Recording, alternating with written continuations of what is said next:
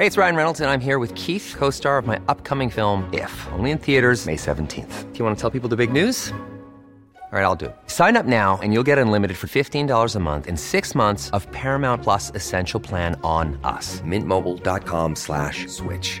Upfront payment of $45 equivalent to $15 per month. Unlimited over 40 gigabytes per month. Face lower speeds. Videos at 480p. Active Mint customers by 531.24 get six months of Paramount Plus Essential Plan. Auto renews after six months. Offer ends May 31st, 2024. Separate Paramount Plus registration required. Terms and conditions apply if rated PG. Tarde a tarde, lo que necesitas saber de forma ligera, con un tono accesible. Solórzano, el referente informativo.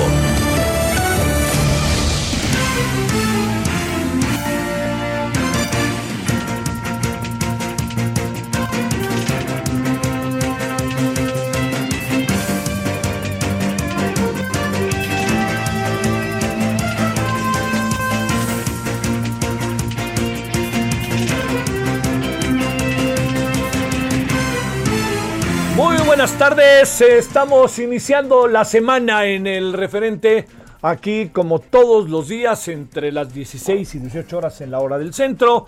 Estamos en Heraldo Radio 98.5 de FM agradeciéndole que nos acompañe.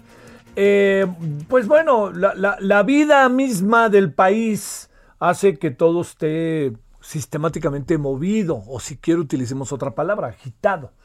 Lo único que sí le digo es que lo que ha sucedido estos días, pues viene a confirmar, eh, le diría yo, viene a confirmar lo que hemos eh, eh, en varias ocasiones hablado.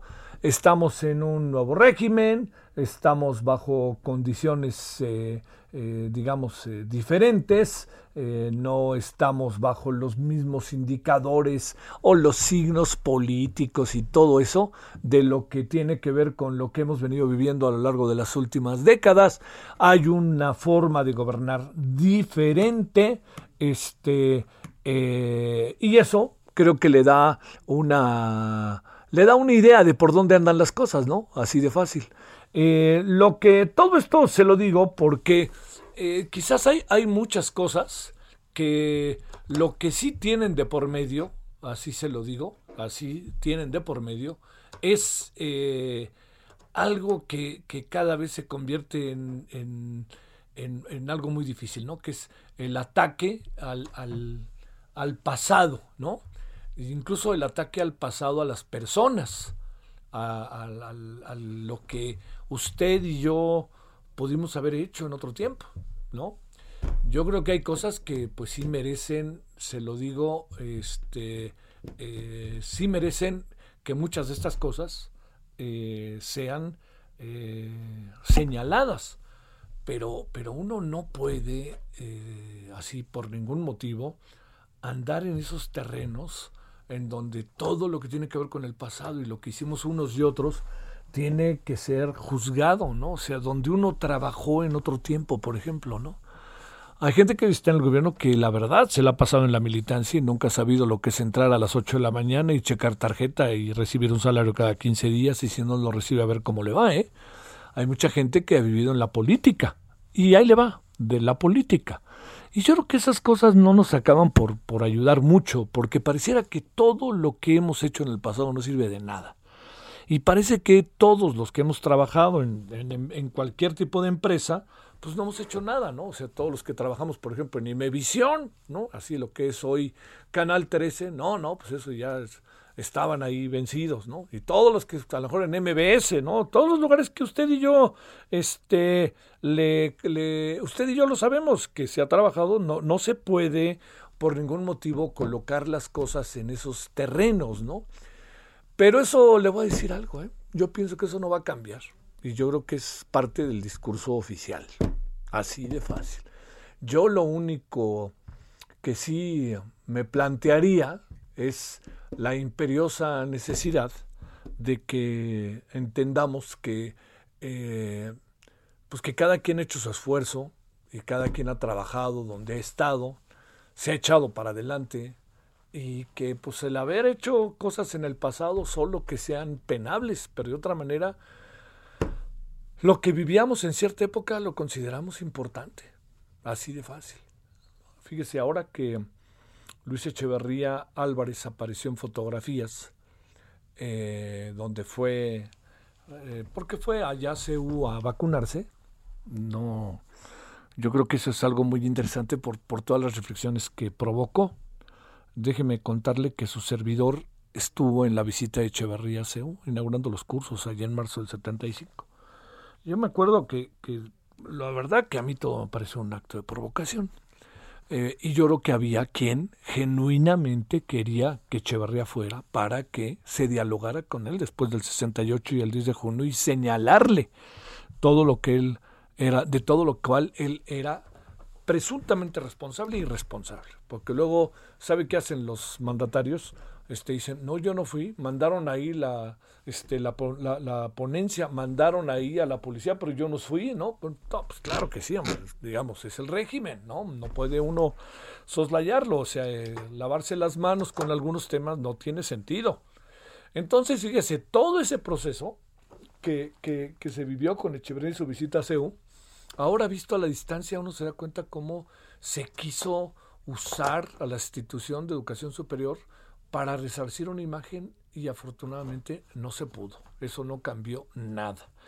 Pero cuando le planteo eso es como el ejercicio del poder político, cuando se está en otro, si usted recuerda, bueno, no lo recuerda quizá mucha gente, pero el 70 al 76 de, el, de México, pues Echeverría era la esperanza.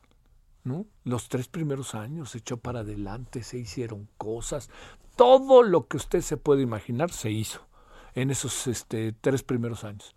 Bueno, a Carlos Fuentes se le acredita una frase que dijo Echevarría el fascismo. Y con eso le digo cómo estaban las cosas. Pasó el tiempo. Y al pasar el tiempo, pues nos empezamos a dar cuenta que cada quien tenía su lugar. Y en la historia ese lugar lo anota. Y sí pensamos que la apertura democrática de 1970 era el futuro y luego nos dimos cuenta que, pues, ¿qué fue lo que pasó con Luis Echevarría? ¿Qué fue lo que pasó con José López Portillo? Y ojo, no estoy comparando, sino estoy diciendo, no sabemos cuál vaya a ser al final el destino del actual gobierno. Entonces, señalar de manera tan, tan, tan sistemática, ¿no? Eh, es que ustedes estuvieron aquí o allá, y no me siento aludido, ¿eh? sino más bien eso tiene que entrar en otra etapa una etapa mucho más constructiva. Y yo creo que en este sentido, pues el presidente no creo, no veo cómo vaya a cambiar su estrategia. Más bien, si algo veo, es la ratificación de su estrategia. Pero, pues bueno, yo, yo le diría si eventualmente se puede, ¿no? Este, que, que, que el presidente, pues tomar en cuenta mucho todo eso que tiene que ver con, eh, con el pasado de la gente que no necesariamente es un eh, pasado que deba de ser penado, sino, pues, bueno, pues uno trabajó aquí, trabajó allá y pensó. Eh, pensé mucho en eso cuando habló de Diego Valadez. ¿Sabe por qué? Porque yo creo que Diego Valadez es un jurista muy reconocido y es un jurista muy bueno. Entonces hoy lo que hizo el presidente es darle con todo y le dio con todo hablando bien de su papá y diciendo que él había sido uno más de los que Salinas este, coptó. Pues es que también hay algo. A ver, me dijo Diego Valadez, eh, estoy interpretándolo, ¿eh? ¿Qué se puede hacer? Bueno, pues esto que se puede hacer, yo creo que lo que se puede hacer en este sentido es trabajar aquí y hacer esto a través de la Procuraduría. Y lo hizo, como hubo muchos otros que pensaron que era lo mejor, como hubo mucha gente que se integró al gobierno, por ejemplo, de Miguel de la Madrid, de Carlos Salinas de Gortari, intelectuales.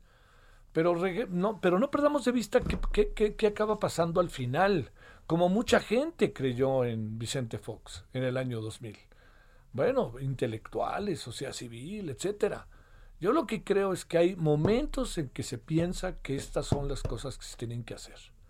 Y uno lo cree y se echa para adelante. Y si hay gente que no lo cree, pues no entra y ya, ¿no? Pero también es muy sencillo señalar y señalar cuando pues, pues bueno, cuando mucha gente tiene que trabajar, ¿no? Y tiene que llevar el sustento a sus casas, así de fácil. La clave está en sí, lo que hace es propio de, diría yo, de un rompimiento de principios. Este, yo conozco mucha gente que trabajó en el gobierno y cuando empezó a ver cosas dijo, me voy, Así de fácil. Pero intentó, buscó, que ese es el asunto. Yo creo que eso es algo que no se entiende ahora. La importancia de buscar la forma, la manera en poder hacer algo por el país y el poder político como gestionador de la gobernabilidad se convierte en ese espacio en donde uno dice, pues ahí me voy a meter, a ver qué puedo hacer, ¿no? Oiga, que hay otros vivales, claro que los hay, pero no pueden ser juzgados todos, absolutamente todos, bajo la misma, el mismo rasero. Entonces, bueno, todo esto se lo cuento porque no deja de estar ahí todo el tiempo presente todo el ataque que hay hacia el pasado. Y yo sí creo que hay un pasado fustigable de todas, todas. Pero hay un pasado que también pues, es el ensayo y el error. Gente que dijo, yo aquí creo que se puede hacer esto y a la mera hora nos dimos cuenta que no, que no se podía. Y vámonos, pues se sale uno. Yo, yo participé en el gobierno en un proyecto sobre el derecho a la información, en la parte que corresponde a López Portillo y este en la Luis Javier Solana. Y yo, y yo, y muchos, ¿eh? Muchos que son grandes críticos de la comunicación, le entramos para ver qué podemos hacer. Al final hicimos el proyecto y a la mera nos dimos cuenta que el gobierno no iba a hacer nada. Pues ¿qué hicimos? Nos salimos, entre que nos corrieron y nos salimos, pero no dejamos de hacer la batalla. Y eso es lo que mucha gente ha hecho a lo largo de su participación en la vida eh, de la gobernabilidad del país, que se echan para adelante, que le busquen, que están, va a ver si, a ver si aquí, si a ver si acá, podemos. Lo otro hubiera sido no hacer nada y también dejar de construir lo que en buena medida también positivamente tiene hoy la sociedad. Toda esta reflexión tiene que ver porque no hay día en que no se le avienten al pasado y también los bots y todos. Yo creo que eso no tiene mucha utilidad. No tiene. Por más que hoy sea muy mediático y todo el mundo diga, ah, mira, qué maravilla, etcétera. No, yo creo que no tiene mucha utilidad. Yo creo que tarde que temprano nos vamos a enfrentar a una cruel realidad que nos va a dar este, un máscara contra cabellera de todos contra todos, pero no nos va a resolver los problemas centrales. Bueno, esta es una reflexión que mucho pasó el fin de semana. Y también otra reflexión que le quería hacer era, eh, había otra cosa por ahí que era, bueno, ya me acordaré, pero había una cosa del, del fútbol que me parece importante, ¿eh? que ya ve que está la, Concacha, la, la, la, Champions y ahora quieren hacer una liga, la Superliga, sin los, con los equipos que pertenecen a la FIFA y pertenecen a la Champions, invariablemente. Entonces se ha armado un relajo grande. ¿Sabe por qué? Porque le están quitando el negocio. Este es un asunto que créame va a trascender, porque va a tener una especie de efecto de dominó y va a caernos a nosotros en México y les va a caer en Sudamérica. Al rato van a decir, bueno, hagamos una liga entre eh, de seis meses, ocho meses entre el torneo local y la liga y olvídense de la de la Libertadores y olvídense de la de la este CONCACAF y vamos a meter un equipo de Estados Unidos, vamos a meter dos, tres de México, por ahí uno de Costa Rica y allá por y vamos a jugar. Y eso es lo que están haciendo, los mejores equipos están jugando. Se va a acabar el negocio, a lo mejor estamos ante la eventualidad de que la organización del fútbol cambie de manera radical en cuanto a la forma en que se establece el negocio. Bueno, eso se lo digo porque está por ahí. Y una más, eh, recuerda usted al señor Ansira, ¿no? El señor Ansira que robó y robó, eso nos dijeron. Y dice, yo, a mí me robaron y me robaron y sí, sí robé pero voy a devolver el dinero. Y entonces el juez le dijo, adiós, puede usted quedar en libertad. Vamos a ver qué va a pasar ahí. ¿eh? Es un asunto delicadísimo este y de mucha lana, ¿eh? No sé, ahí sí le diría que estamos hablando de, de muchísimo dinero de lo que se llevó este hombre y de nuevo, como aquí lo hemos planteado una y otra vez, ¿dónde está Lozoya? ¿No? Todos empiezan ahí a librarla ya detuvieron a uno y los oye, pues que estará jugando golf hoy. Sí, ¿verdad? El lunesito, un golf. Y luego, pues vamos echándose ahí un, un vino, ¿no? Una, una chela. Este, y tráiganse la botana, muchachos. Es lo que uno imagina. No imagino una otra cosa. Algún día sabremos cómo ha vivido todo este tiempo. Entiendo, no entiendo. vamos a llegar al año y no entiendo cómo hemos dejado pasar este asunto como sociedad. No lo entiendo, tal cual se lo dijo. Bueno, vámonos a las 16:14 eh, en la hora del centro, 19 de abril 2021 y le entramos a los asuntos de esta tarde de inicio de semana calurosa, hace mucho calor en la Ciudad de México.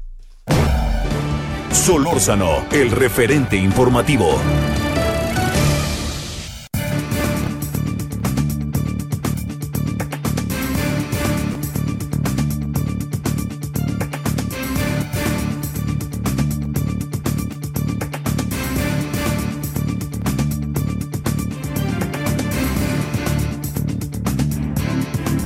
Bueno, a ver, le cuento esta tarde primero. Eh, hoy se dio a conocer una encuesta en el periódico Reforma que ha y en el norte que ha llamado poderosamente la atención. Es una encuesta que coloca a quien iba en tercer lugar de manera, ¡pum! Así casi de un brinco, pero brinco, brinco, en el primer lugar. Y la señora Clara Luz se desfonda y el señor Adrián se queda más o menos en lo mismo. El gran fenómeno es el señor Samuel, el mismo que le dijo, tápate las piernas, ¿no? ¿Se acuerda usted a su chava cuando estaban en un en un este, en una comunicación que se hizo pública? Bueno, dicen que su mujer realmente es un fenómeno que mucha gente quiere ir a ver cuando él va a los meetings y siempre la lleva. Bueno, punto y aparte. Ese es el antecedente de lo siguiente. Mario Rojo es presidente del Colegio de Comunicadores de Nuevo León y analista político. Mario, gracias. ¿Cómo has estado? Bien, buenas tardes. Pues aquí saludándote también de una ciudad de mucho, de la huracán Monterrey. Sí, qué bárbaro. Está caluroso estos días. Bueno, a ver, eh, le quiero pedir que eh, me cuente, me cuentes cómo te explicas este brinco que está teniendo la, el Estado de Nuevo León con los candidatos subo, bajo, bajo, subo? Bueno, yo creo que es consecuencia de un, un escenario en el que precisamente el aislamiento social, las campañas políticas tan largas, tan cansadas, en donde todo lo han basado y por, por obvias razones en medios de comunicación como este o en redes sociales, pues hay quien no supo comunicarse en estos medios y hay quien aprovechó la oportunidad de, de, de las redes sociales principalmente para captar la atención y, hasta el momento pues generar una, una empatía o una tendencia. Sabemos bien que en estadística, en comunicación y en política, las tendencias constantes pues ayudan a, a predecir escenarios. Creo que eso es lo que está pasando en Nuevo León. A ver, ¿qué supones que pasó con Adrián? ¿Qué supones que pasó con Samuel? ¿Y qué pasó con Clara Luz? Bueno, yo creo que en el, en el mensaje y en la forma de comunicarse ellos al inicio de sus campañas, pues fueron precisamente a buscar contenidos y temas tradicionales. La gente pues está fastidiada después de un encierro y le puso atención al, primero a lo novedoso, primero a lo creativo y posteriormente pues a la, al, al evitar el caer en las condiciones que generalmente se han, se han tenido como gobiernos en, en muchas partes del país y no es la excepción Nuevo León. Creo que el tema de los indecisos, los nuevos votantes y los decepcionados, que son por miles, pues han volteado a ver la opción del de senador de Movimiento Ciudadano como una opción. Ajá. Oye, este, pero pregunto, ¿eh? ¿No pareciera una salida que no tuviera todos estos elementos como de formación política? Se le ve como muy, este, de repente hasta improvisado, alguna cosa así, te pregunto, ¿no, no, no pasará eso por la mirada del electorado? Fíjate, del 23 subió al 32, del 29 bajó al 27 Adrián y del 19 sigue bajando Clara Luz, que tengo la impresión de que está desfondada, ¿no, Mario? Bueno, yo siento que en verdad eh, ahorita es un, un, escenario de cuatro, falta la mitad de la campaña. ¿Sí? Es cierto que las estrategias pues han tenido intentos de recuperación y caída, y creo que de entrada lo que se percibe, Javier, es que en la, precisamente en el ánimo, en la intención de consumo o de compra de ideas, están volteando a ver a Samuel. Esto habría que ver si, si se traduce en movilización, en votos, en, eh, realmente en convencimiento en la claro. última etapa. Pero al, al, corte de hoy, creo que la percepción la ha ganado con esos grupos de indecisos, nuevos votantes y decepcionados de, de los gobiernos de cualquier color, que, que hoy llama la atención el, el senador. Ajá. Oye, ¿y qué estará pasando supones que estamos lejos, entiendo, ¿eh? pero digamos, para conversarlo, estamos lejos de, un, de, que esta tendencia se acabe este, ratificando, la que hoy tenemos en esta encuesta, porque seguramente habrá encuestas que tienen otras cosas. Sí, si, hablamos solamente de esta encuesta, de, una, una de tantas, es muy difícil que se mantenga estas condiciones. Creo que los equipos de todos los candidatos van a tener que reacomodar sus estrategias, porque lo que sí es evidente es que al menos en temas de comunicación o en temas de percepción, solamente Samuel ha logrado impactar en el público que está eh, viendo las propuestas o las campañas. Los demás candidatos van a tener que hacer otra cosa. Todavía tienen la mitad de la campaña para reorganizarse y hoy creo yo que esta es una muestra de lo que más o menos sucede en donde Samuel sí está captando nuevos eh, adeptos o simpatizantes y los demás han perdido el rumbo de cómo hacerlo. Oye, eh, el, el asunto, ¿piensas que es de tres o de cuatro? Creo que es de cuatro, fíjate, aunque, aunque el candidato que va al fondo, pues es muy fácil para él eh, meterse en la guerra tirando. Creo que creo que al final de cuentas la estadística que muestra Nuevo León es que un voto duro de Acción Nacional siempre ha mantenido una buena posición. Si a eso le agregamos que el candidato pues no tiene nada que perder, creo que va a recuperar terreno y al final la elección yo sugiero o advierto que no va a ser mayor del que gane, mayor del 30%.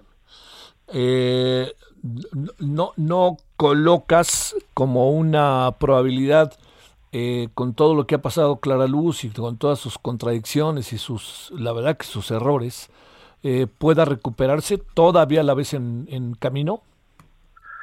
Fíjate que yo, bueno, no que la ven camino, sino que yo creo que tienen tiempo, todas las campañas, de reacomodar sus propuestas, porque esta es una campaña en lo que, en donde la comunicación es lo principal.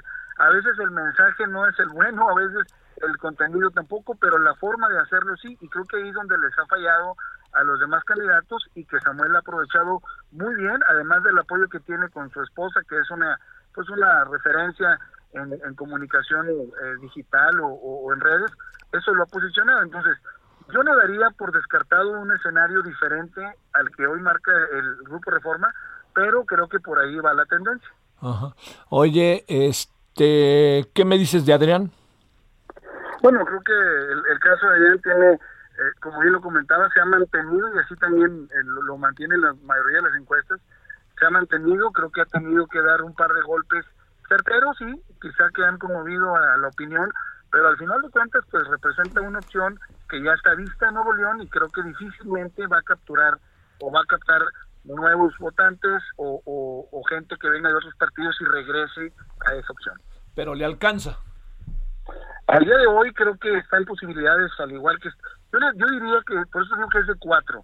Creo que a cualquiera le alcanza en la última etapa de la campaña, Javier. La verdad es que ha sido una campaña muy lastimada. Empezaron con golpes desde los primeros 15 minutos y creo yo que quien sepa reaccionar en la segunda etapa de la campaña, que es a partir de hoy, puede tener posibilidades. Ninguno, creo que al día de hoy, puede hablar de que va a ganar con tanta eh, holgura o con tanta distancia, con tanto margen. Creo que está apretado y que la, la estrategia que tomen de aquí en adelante, si se mantienen las tendencias, creo que Samuel puede dar la sorpresa.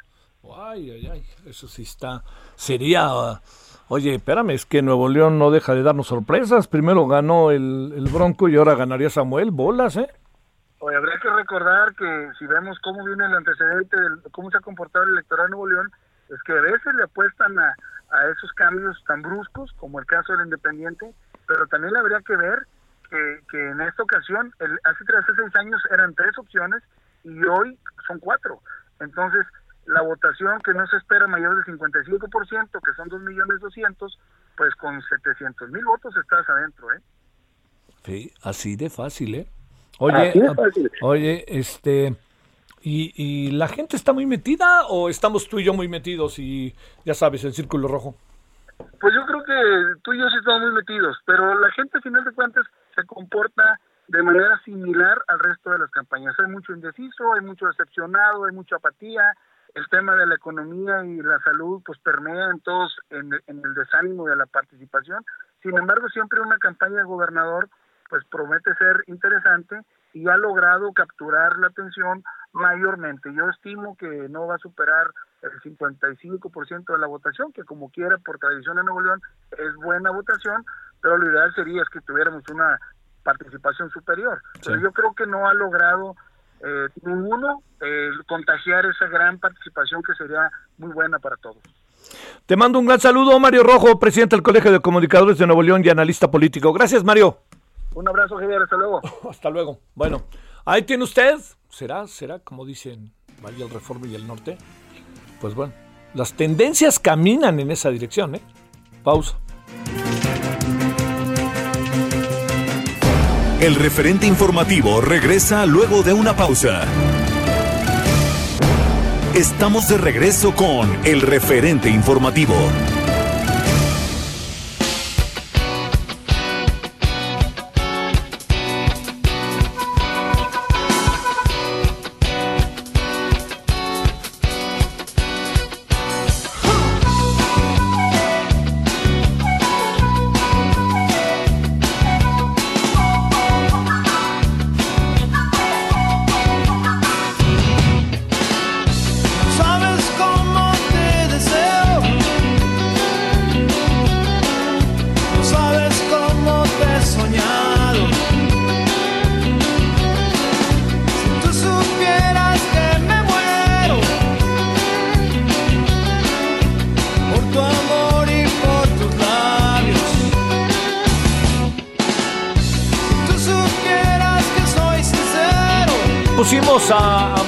Sé que genera todo tipo de comentarios.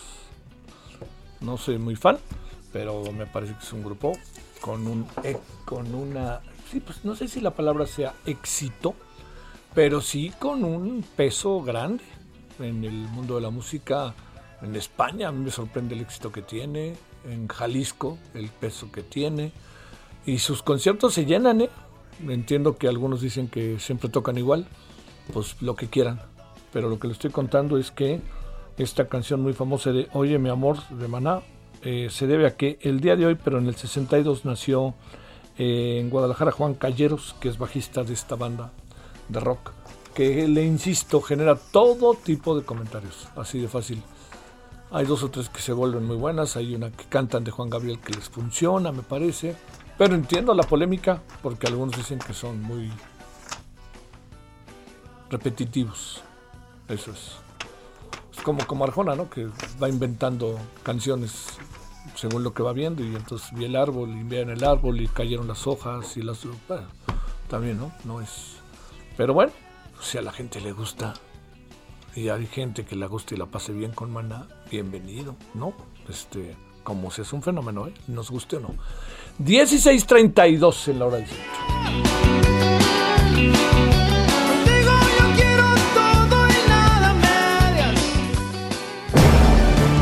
Solórzano, el referente informativo.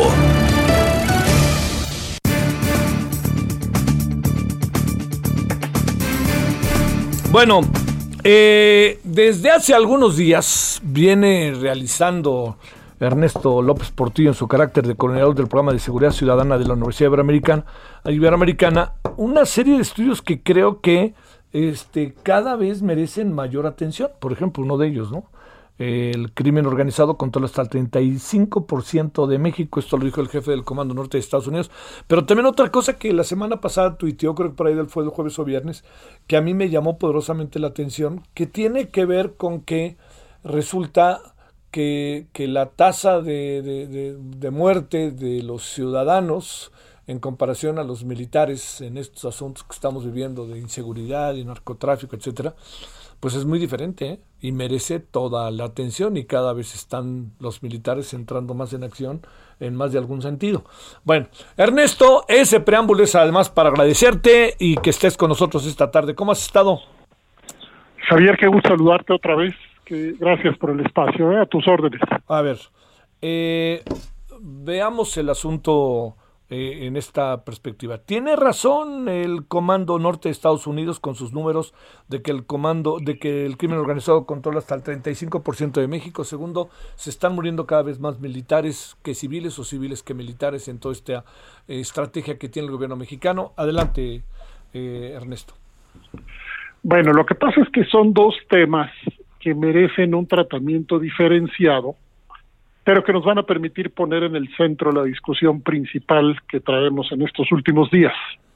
Primero, lo que dice eh, eh, el mando militar de los Estados Unidos es incontrastable con la evidencia.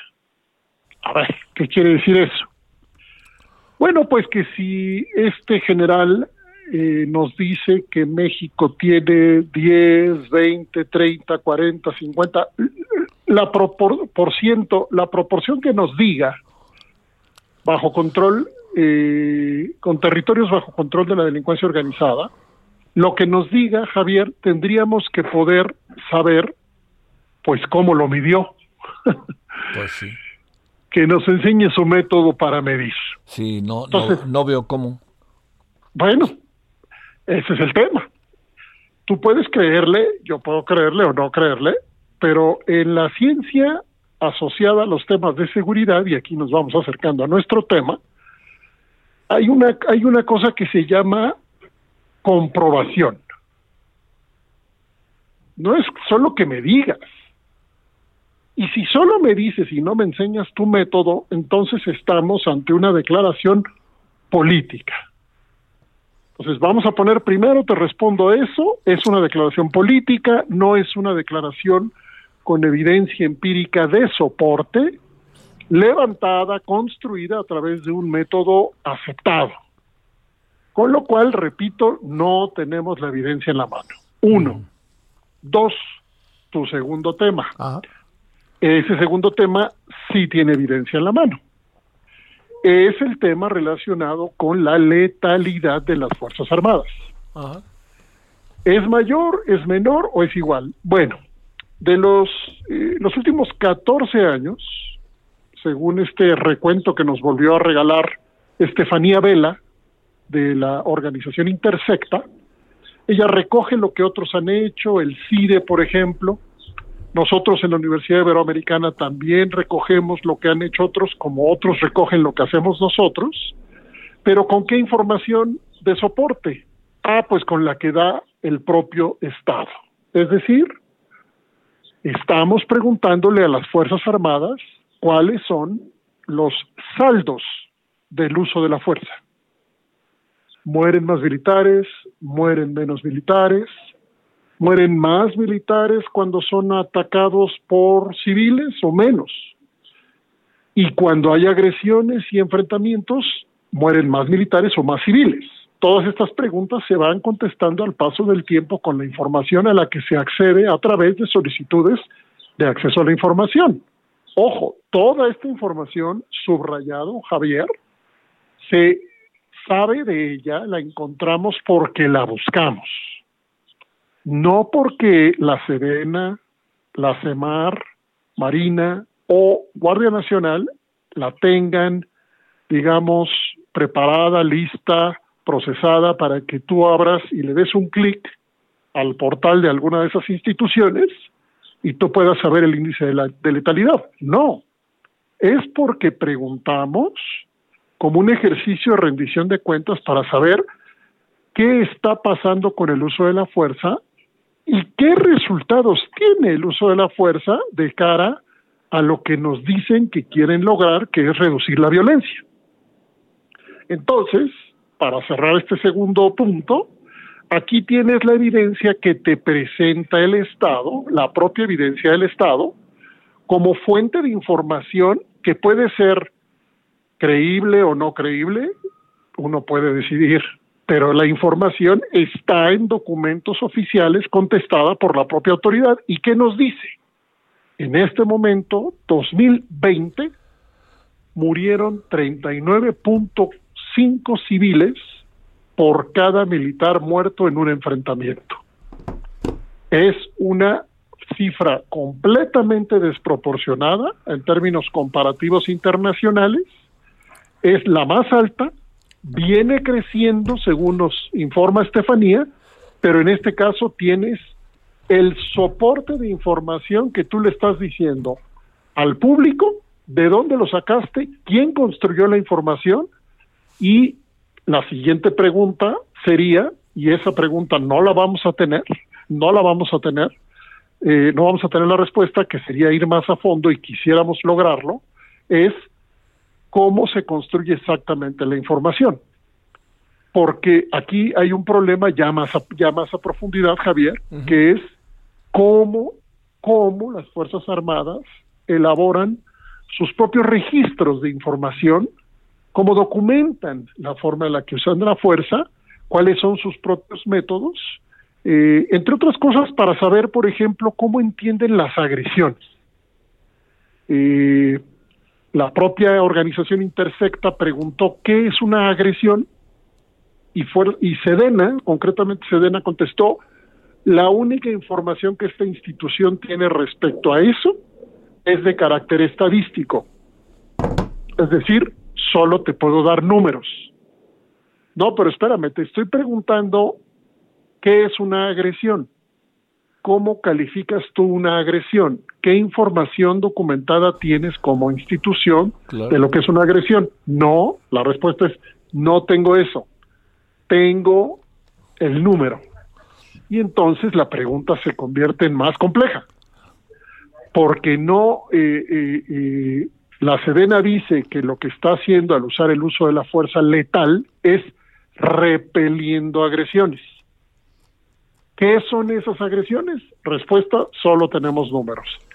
Entonces, así de complejo, Javier, así de complejo, pero viste, son dos temas que necesitan un tratamiento diferente, porque en el primero, repito, eh, las declaraciones del, Comando Sur, eh, del general, no recuerdo su nombre, no tienen, repito, base de información que nos permita analizar de dónde lo sacó. Y este otro análisis sí tiene una base de información, en este caso oficial, de la propia institución, Javier. Ay, ay, ay. A ver, este, déjame plantearte. Eh, lo que eh, estamos ante, es que lo que pasa es que me, lo que me pregunto es cómo, cómo se, se, cómo se revisa para las políticas públicas este tema. O sea, cómo hacerle dentro de lo que pasa con un gobierno que tiene todo eso en la mesa, que le mandan, sea cierto o no, que el 35%, porque no hubo una respuesta oficial, ¿eh? de ese 35% lo tiene controlado la delincuencia organizada, y a esto agrégale la, la, mortalidad de civiles en comparación a militares, esos civiles quienes son, igual son gente de la delincuencia organizada, pero igual no son. Ajá. Sí, claro que no. A ver, pues, no lo sabes.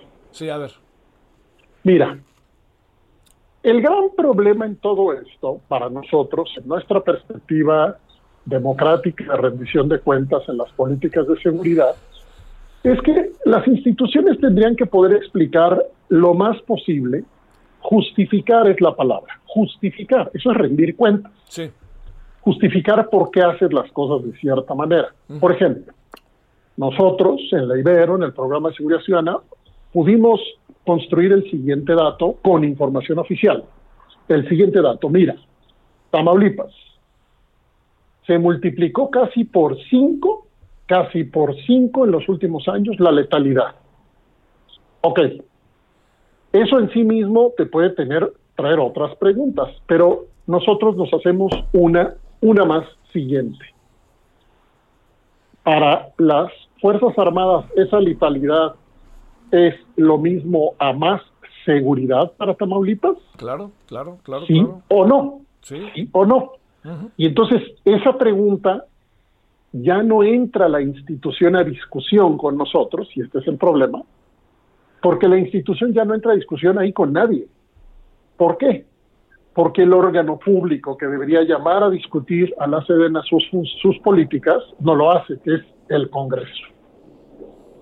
El Congreso, concretamente el Senado, no, en este caso la Comisión Bicameral de Seguridad Nacional, por ejemplo, o las comisiones de defensa, no llaman a discusión a las Fuerzas Armadas y entonces tus preguntas, Javier, lo lamento, se quedan sin respuesta porque no hay una rendición de cuentas que haga la institución por sí misma donde te diga, ah, es que te voy a explicar en mi modelo cómo estoy yo produciendo más seguridad. Y entonces esto nos lleva a la pregunta más grande de todas. Y es, ¿qué hace el Estado que nos produzca más seguridad? Ah, pues alguien ahorita podría decir del auditorio, pues despliega policías. Sí, claro. Ah, ah, pero aquí hay otro problema. Y eso lo comento en mi columna de hoy, en Animal Político. Comento que desde 1974, tú no habías nacido, Javier. Perdón, pero tengo, temome que ya tenía un buen rato por acá. ya te digo que ya me pusieron las dos vacunas, hombre, por algo será. Ah, no, entonces ya había nacido. Ya tenías algún ratito. Ya tenía un ratito. 1974 se publicó el primer estudio con evidencia empírica y metodología públicos que comprobó que el despliegue policial no necesariamente reduce delitos ni tampoco necesariamente mejora la percepción. Lo publicó el National Institute of Justice en 1974, hace 47 años. Y entonces me fui a preguntarle a policías y a estudiosos de estos temas, colegas, si México sigue haciendo este patrullaje aleatorio, que es sacar a la policía a dar vuelta, y me enteré que la inmensa mayoría de la policía sí lo hace así. Eso es algo que yo he podido comprobar por muchos años, pero ahora hablé con el secretario de Seguridad Pública de Guadalupe, Nuevo León, por ejemplo, que él sí usa un método y hablé con el director de investigación en policía del Instituto para la Seguridad y la Democracia, Miguel Garza, y me dijo, ¿sabes qué? Acabamos de evaluar 37, 37 municipios, Javier. Ellos no, solo uno encontramos que usaba un método de despliegue policial, pero la investigación nos dice hace 47 años que si no usas método, no vas a reducir delincuencia y tampoco mejorar la percepción. Entonces, esto que puede sonar un poco enredado, es como si tú estuvieras aplicando una medicina que no sabes para qué funciona. Como si el día de mañana sacáramos una nueva vacuna contra el COVID sin comprobación de que funciona. Eso es lo que le pasa a las políticas de seguridad.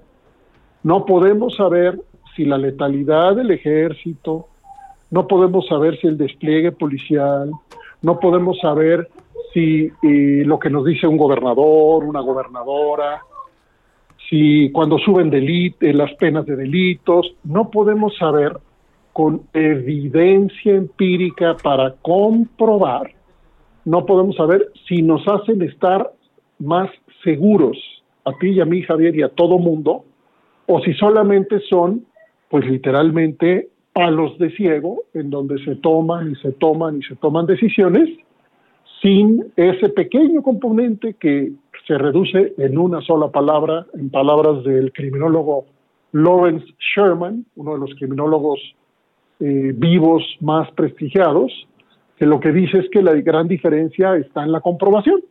La palabra es comprobar. ¿Cómo compruebo? Con métodos.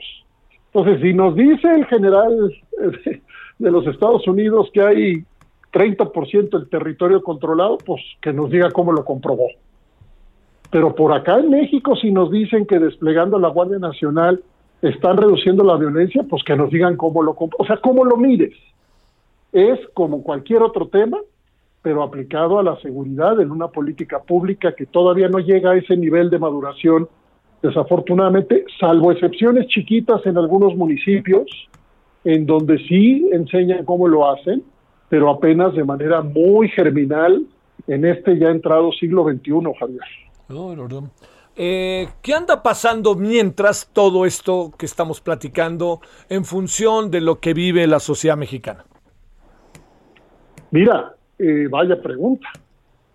Las violencias se han diversificado, se han agudizado, se han profundizado, a veces con registro oficial y a veces no. Por ejemplo, las desapariciones son un gran, eh, es una gran interrogante, cuántas realmente hay. Eh, las desapariciones forzadas, que son aquellas que hace el propio Estado o a nombre del Estado, con aquiescencia del Estado, por ponerte un ejemplo. Por otro lado, tienes estados donde los homicidios no han dejado de crecer, tienes estados donde los homicidios han bajado, tienes estados donde se denuncia algunos delitos más, otros menos. Lo que sucede, pues, es que el país tiene diversidad de violencias y delincuencia, pero no necesariamente tiene diversidad en la respuesta a esas violencias y delincuencia. No tenemos, eh, yo no te puedo poner ahorita un ejemplo de un Estado de la República que sea un ejemplo para los demás. Eh, por ejemplo, en la publicación de cómo hace sus políticas, cómo comprueba que sus políticas funcionan y cómo, por ejemplo, reduce, digamos, por ejemplo, la violencia contra las mujeres. No tenemos documentados, no se documentan ejemplos al paso de la historia que nos digan, ah, ok, ya aprendimos, ya aprendimos que este, este protocolo de reducción, de, de, intervención, por ejemplo, para, para las solicitudes de auxilio de las mujeres que están siendo violentadas en sus hogares, ya aprendimos que este es el protocolo adecuado porque nos deja este aprendizaje, porque cuando lo hacemos así, hemos encontrado que logramos intervenir de mejor manera.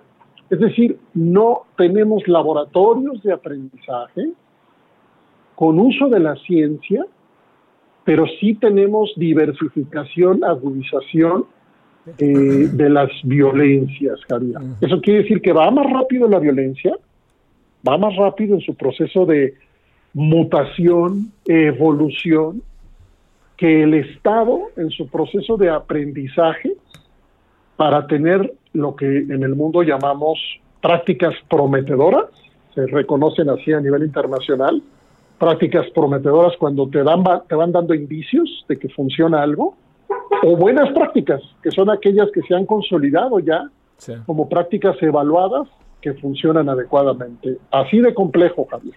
Oye, ¿el gobierno tiene una idea de lo que estamos platicando o no? Mira, el gobierno son personas a veces muy diversas. Sí. Adentro, adentro. Este, en este momento lo que te puedo decir es que, pues sin temor a equivocarme, prácticamente sin, ¿te refieres al gobierno federal? Por supuesto, por supuesto. No, el gobierno federal no tiene en este momento, no cuando menos por conducto del presidente, pero tampoco por conducto de ninguno de sus representantes, una lo que llamamos teoría de cambio en seguridad que nos vaya enseñando esto. Oigan, ustedes, hoy, les enseño que ya estamos más seguros, que vamos así porque estamos haciendo esto y aquí está el método de comprobación. No lo tenemos, Javier. Pero debo decirte, con pena, con pesar, que en la inmensa mayoría del país es exactamente igual, como te decía. Es rarísimo que se documente un caso Vaya, ni siquiera cuando se hacen bien las cosas, para que me entiendas. Déjame rápido este ejemplo. Cuando bajó la violencia homicida en Ciudad Juárez, vinieron personas de otros países a documentar y no encontraron evaluación de impacto local. No sé si me explico. Sí, sí, sí, sí. O sea, no encontraron a nadie de Ciudad Juárez, pero del gobierno estatal y tampoco del gobierno federal que les enseñara lo que llamamos evaluación de impacto que les dijera es que se redujeron los homicidios porque los estudios nos demuestran que así, así se hizo. Entonces quiere decir que ni cuando hay señales o evidencias disponibles o indicios disponibles de éxito, tampoco ahí hay evaluaciones documentadas de impacto. Así de, así de rezagado está el sector, hay que decirlo, desde la Universidad, Universidad Iberoamericana, lo vamos a seguir insistiendo porque hay que conectar la ciencia a la seguridad. Sí, claro. Déjame hacer la, hacer la invitación a leer mi columna de hoy. Eh, pongo dos ejemplos de prácticas policiales que tienen 50 años caducas, como el patrullaje aleatorio, eh, pero pongo otros ejemplos que invito a leer que invitan a conectar la ciencia y la seguridad. Mientras la ciencia y la seguridad no hablen, entonces cualquiera puede decir cualquier cosa y acuérdese la gente que nos escucha, Javier. Si nos enteramos de que se hizo algo, que se dice que se hizo bien, que nos enseñen cómo lo hicieron y no solamente nos den la declaración general porque, porque tal vez nos están mintiendo. Te mando un saludo, Ernesto López Portillo. Muchas gracias que estuviste con nosotros. Al contrario, Javier, fuerte abrazo. Fuerte abrazo, gracias. Bueno, ahí tiene usted, eh, es, es, este asunto nada más para, no, no intento concluir, ¿no? Pero sí colocar algunos asuntos de estos sobre la mesa de, cómo entrarle a ciertos problemas que tenemos. Pues uno de los caminos más seguros es la ciencia. Es uno de los caminos más seguros. O sea, la ciencia, el análisis, los números, la investigación científica. igual va para conseguir una vacuna contra el COVID, como igual va, no lo pierda usted de vista, para enfrentar la inseguridad. Así de fácil. Sin ciencia esto no avanza. Así de fácil. Pausa. El referente informativo regresa luego de una pausa. Tarde a tarde, lo que necesitas saber de forma ligera, con un tono accesible. Solórzano, el referente informativo.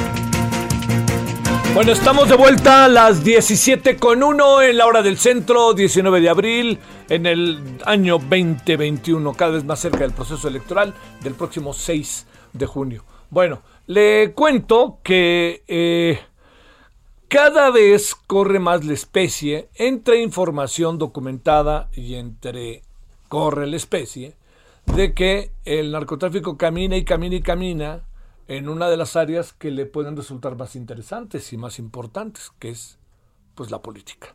Y así de fácil eh, que está, se va infiltrando en candidatos o los candidatos acaban siendo personajes susceptibles, o sea, o, integrantes de los eh, de relación histórica entre narcotraficantes y, y, algunos eh, personajes de las ciudades acaban siendo un, hacer un clic y entonces le dicen, pues yo te apoyo y éntrale, ¿no? Bueno, no, no hago mucha, eh, mucho más que eso porque esto se maneja como que sucede, en algunos casos se sabe que ha pasado y en otros casos genera violencia. Le hemos pedido a David Saucedo, quien es especialista en seguridad pública, hablar de este tema, exactamente de qué se trata. Bueno, querido David, te saludo con gusto, ¿cómo estás?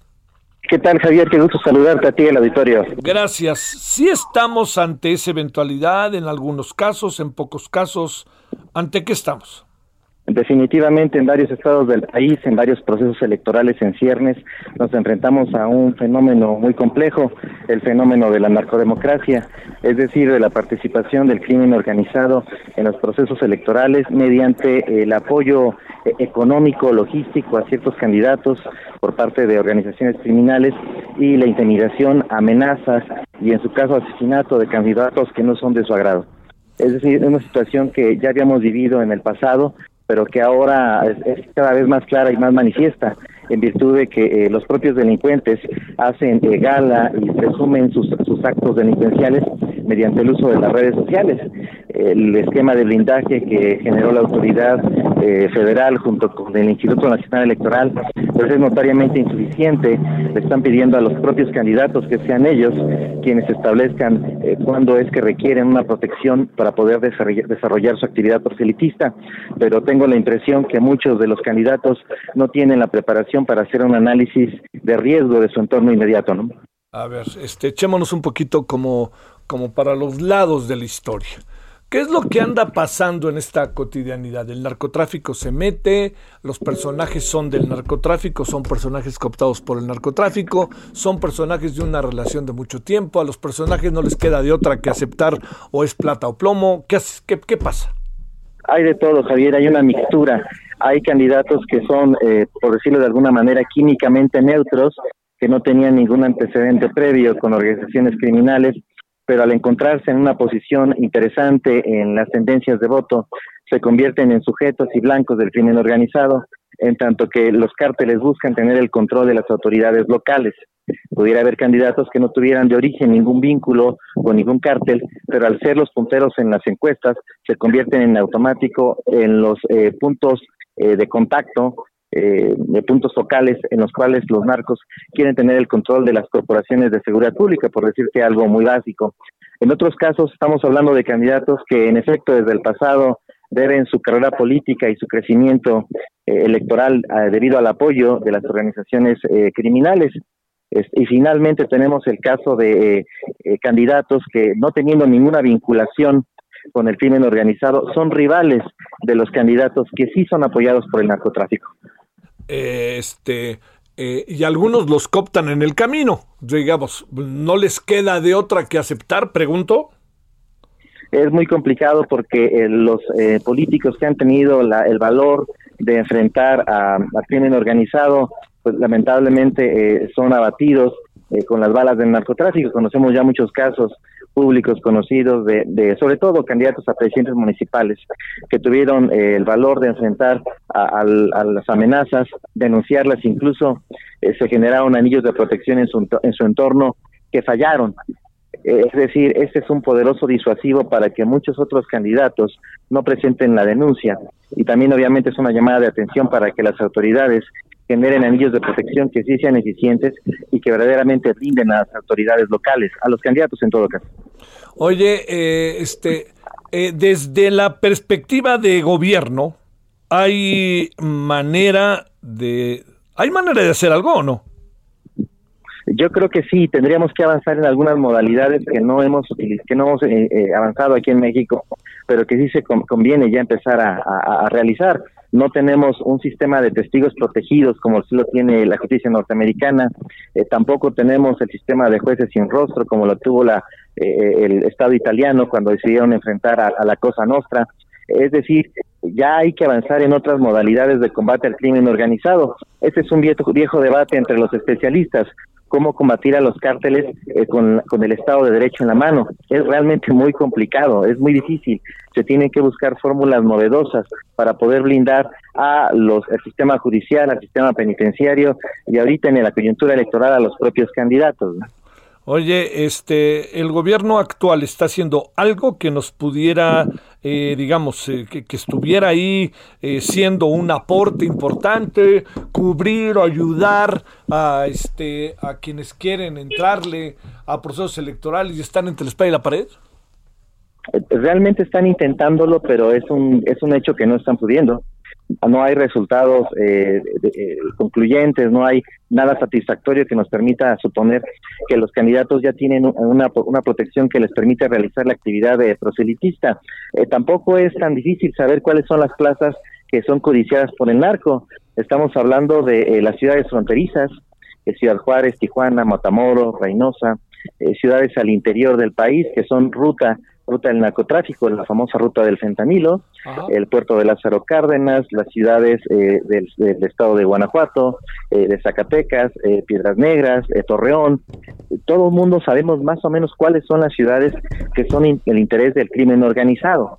De modo que habría que establecer de, de arranque, de inicio, casi por default, un blindaje de estos procesos evidentemente identificar cuáles son los candidatos. El, Centro Nacional de Inteligencia levanta encuestas de manera regular y conocen ellos quiénes son los candidatos punteros. De igual modo, también tienen una base de datos con los eh, políticos que en el pasado tuvieron algún tipo de vinculación criminal. De modo que nada más habría que empezar a tomar decisiones no lo hacen porque tiene un costo, un costo político muy complejo, muy alto. Tú recordarás el famoso michoacanazo en, el, en, en la época de Felipe Calderón, cuando se decidieron intervenir en, en su estado natal para apresar a algunos eh, eh, presidentes municipales con vínculos criminales.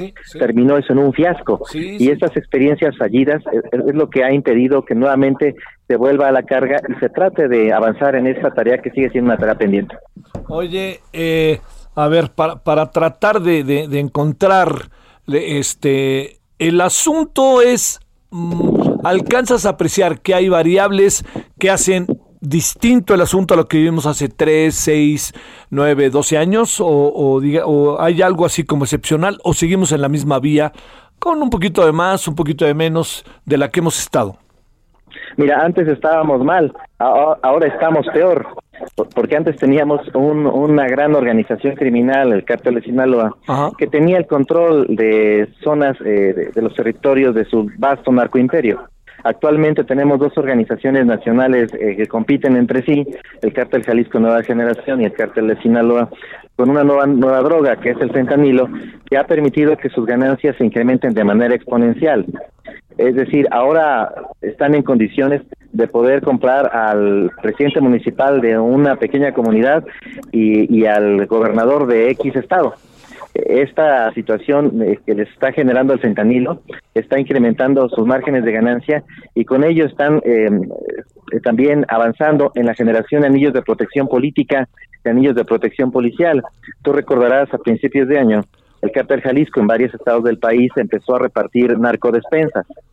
Eh, también reparten juguete eh, el 6 de enero, sin duda lo van a hacer el 30 de abril, reparten medicinas y suministros. Toda esta base social de apoyo solo tiene eh, un, un, objetivo claro, es decir, movilizar a esta base social en la coyuntura electoral. Oye, a ver, una, ¿le hacemos caso al informe que publicó la DEA sobre Alfonso Durazo o no? Eh, mira, la, DEA tiene por ahí un tema personal en contra del gobierno federal. Están muy, muy molestos por la situación que se generó luego del Culiacanazo. Se volvieron a molestar después de lo que ocurrió con el general Cienfuegos. Me parece que parte de lo que comenta la DEA con relación a, la situación de Alfonso Durazo, parte sin duda está sustentada y parte también es con el objeto de generar un, efecto político en la coyuntura electoral en la que se encuentra eh, eh, Durazo. Entonces me parece que la DEA va a estar lanzando dardos de manera regular en contra de algunos personajes del gobierno federal. Eh, esta es una característica de ellos.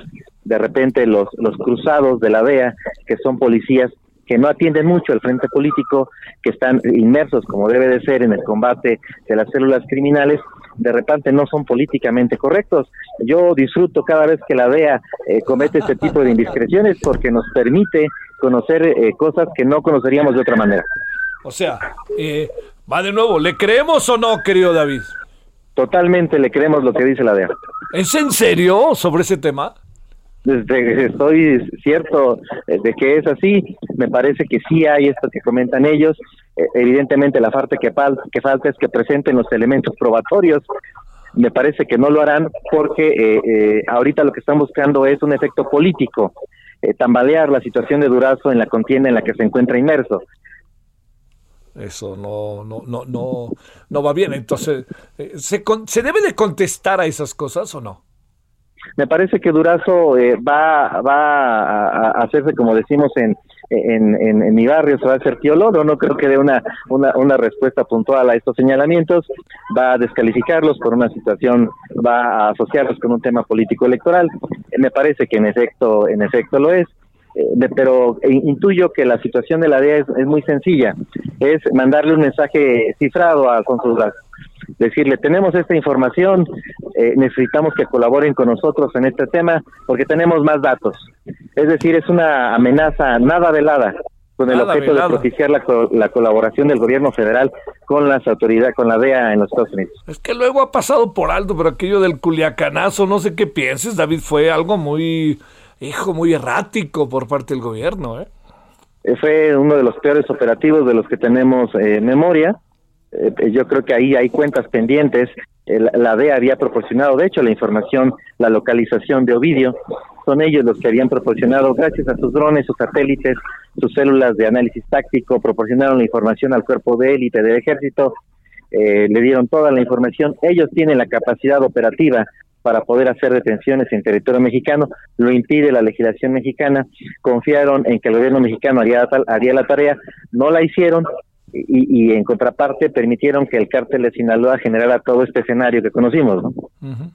Oye, a ver, una, una ahí más. Otro de los asuntos que estos días estuvo por ahí eh, dando vueltas es el hecho de que se, se, se hablara de que eh, en algunos casos no, no había la suficiente información por parte del gobierno sobre ah, temas muy delicados que tenían que ver con el narcotráfico. A tal grado que eh, Héctor de Mauleón esta semana cita, a lo mejor lo viste, cómo atacó el cártel Jalisco Nueva Generación a Omar García Harfush, pero cómo había anunciado que iba tras el gobernador, ex gobernador en su momento ya, del estado de Jalisco. A ver, esta parte es tan poderoso el cártel Jalisco Nueva Generación o ante qué, qué, ante qué andamos?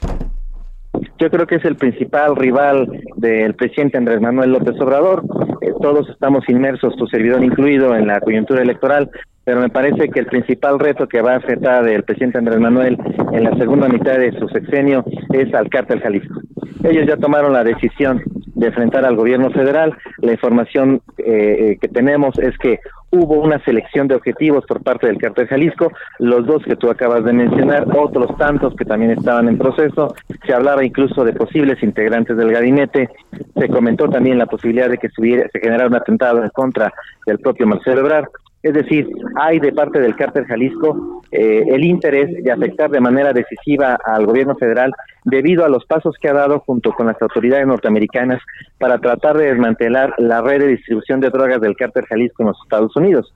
Como tú recordarás, la DEA eh, puso una recompensa eh, que incluso se exhibió en espectaculares en la ciudad de Los Ángeles, se extraditó al, al fue detenida la esposa de Nemesio Ceguera, los puertos de Lázaro Cárdenas, de Manzanillo, fueron eh, retomados por el, ejército mexicano, por la Marina. Eh, hay una guerra declarada del gobierno federal eh, debido a presiones del gobierno del norteamericano en contra del cártel Jalisco, pero da la casualidad que el cártel Jalisco tiene los hombres, las armas, las agallas y los recursos para poder poner en jaque al gobierno mexicano. ¿De plano, mi querido David? no, sí, totalmente. Me parece que esto apenas fue un, pequeña, una pequeña prueba de lo que puede haber, de lo que sería una narcoguerra con eh, el Estado mexicano. Eh, no tenemos eh, otro referente más que el, que ocurrió en Colombia, tú lo recordarás, cuando el gobierno colombiano le declaró la guerra al cártel de Medellín. Se generaron escenarios de narcoterrorismo.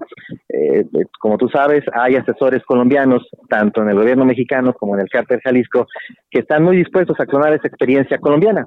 Eh, yo yo soy soy eh, soy ateo, pero que Dios nos agarre confesados, Javier. Y a ver, pero déjame plantearte una cosa. Muchas veces se ha planteado que la diferencia entre lo que pasa en Colombia y lo que pasa en México es que en Colombia realmente querían acceder al poder y en México el narco no quiere necesariamente acceder al poder. Sí, aquí lo que está ocurriendo es que el gobierno federal está rompiendo con lo que antes llamábamos pactos, pactos regionales había un combate eh, focalizado a las células del narcotráfico con el objeto de presentar decomisos, con el objeto de rendir cuentas a los norteamericanos, eh, también para legitimar el desempeño de las Fuerzas Armadas, pero este, este accionar del gobierno mexicano está rompiendo con todas las reglas. Están prácticamente eh, buscando la desmantelación del cártel. esto solo ocurrió en los tiempos de Miguel Ángel Félix Gallardo, eh, cuando tú recordarás el gobierno de Carlos Salinas, Carlos Salinas candidato, pacta con los norteamericanos tres, tres cosas, la recuperación de las joyas del Museo de Antropología, la detención de Miguel Ángel Félix Gallardo este, y el Tratado de Libre Comercio. Me parece que en esta ocasión eh, el Nemesio Ceguera, alias El Mencho, está leyendo perfectamente bien eh, las intenciones que tiene el gobierno de Estados Unidos y haciendo alianza con el gobierno de Andrés Manuel, eh, eh, de modo que eh, les están poniéndolo contra la espada y la pared. y poner un cártel en una situación este, de todo o nada, pues va a generar que tengamos el todo. Bueno, te mando muchos saludos, David Saucedo, especialista en seguridad pública. Gracias que estuviste con nosotros, David. Gracias a ti, Javier. Un, saludo. Hasta luego, muchas gracias. ¡Ay! ¡Qué diagnósticos de cómo andan las cosas, eh! Mucho, muy delicados, porque todo eso se enmarca en un proceso electoral estamos ahí también. Entonces muchas cosas brincan mucho más todavía por ese proceso electoral. Bueno, vámonos a las 17 con 18 en la hora del centro hasta Jalisco. A ver qué pasó esta mañana allá en Guadalajara. Mayeli Mariscal, ¿cómo estás? Hola, ¿qué tal Javier? Muy buenas tardes. Buenas tardes al auditorio. Pues la mañana de este lunes se registró un enfrentamiento, esto sobre la avenida Chapalita, casi al cruce con la calle Capuchinas, cuando la comisaría de Guadalajara atendió un reporte de personas privadas de su libertad. Eh, el comisario de esta dependencia, Luis Arias González, explicaba que se acercaron a esta casa eh, justamente con este reporte y lo que encontraron pues fue un enfrentamiento, los delincuentes incluso privaron de su libertad por algunos minutos a uno de de los elementos de la comisaría de Guadalajara. Posteriormente él se puede liberar, se logra liberar y eh, pues mata a dos de sus captores. Adicionalmente, eh, pues bueno, también en el operativo que participaron la Secretaría de Seguridad y elementos de la Fiscalía, pues detectan eh, que intentan huir eh, por otra por las azoteas a otras viviendas el total son cerca de 30 personas que están ya detenidas y se presentarán ante el Ministerio Público. Se logró la liberación de seis personas que presuntamente estaban privadas de su libertad. Adicionalmente, eh, pues eh, unos minutos antes de que ingresaran los elementos, se presume que los captores asesinan a una de estas personas que tenían ahí privadas. Así es que, pues son tres las personas que fallecen derivado de estos hechos. Una privada de su libertad, dos de los captores, una mujer también presunta delincuente se encuentra siendo atendida eh, debido a las heridas y eh, pues son tres las casas en esta colonia Chapalita que están aseguradas hasta estos momentos y se están realizando las investigaciones correspondientes. Más de 70 castillos, eh, castillos son los que se percutieron, cuando menos al exterior de una de estas viviendas y eh, pues las investigaciones continúan. El fiscal todavía no dio una línea concreta. Eh, los hechos ocurrieron alrededor de las 10 de la mañana y pues espera también que se den a conocer las identidades eh, de estas personas que tenían privadas de su libertad, Javier. Oye, ¿podría estar relacionado con estos dos jóvenes que fueron desaparecidos, hermanos, tengo la impresión, allí en Guadalajara?